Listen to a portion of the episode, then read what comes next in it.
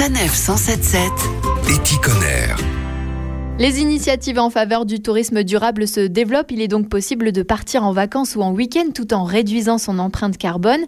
Gringo, par exemple, est une alternative au traditionnel site de location d'hébergement touristique.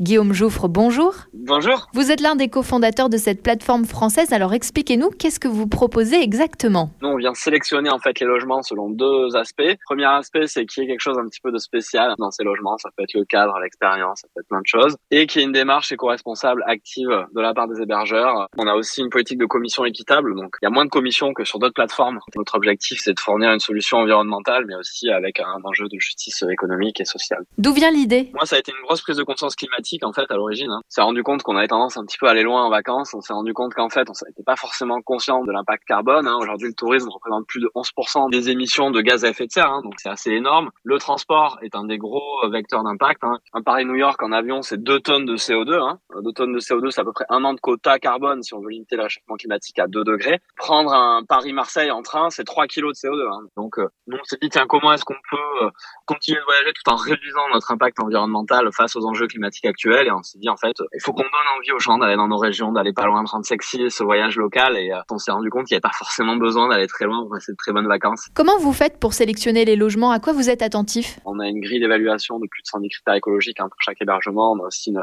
une, évaluation carbone qui est faite de chaque hébergeur. Donc, pour être très concret, c'est structuré en fait en 10 dimensions. Hein. Il y a un volet un petit peu tout ce qui va être gestion de l'énergie, tout ce qui va être isolation du bâtiment. Il y a tout le volet déchets, parce que voilà, il y a une politique active de tri, tout le volet alimentaire, parce que c'est des produits bio, locaux, naturels, qui sont majoritaires et de saison. Donc on a essayé de qualifier tout ça, d'évaluer aussi chaque hébergeur pour donner de la visibilité aux voyageurs là-dessus.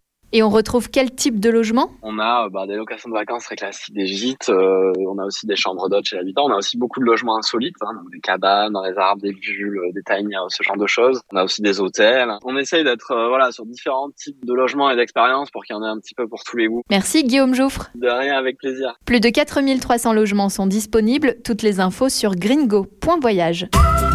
Retrouvez toutes les chroniques de Sanef 177 sur sanef177.fr.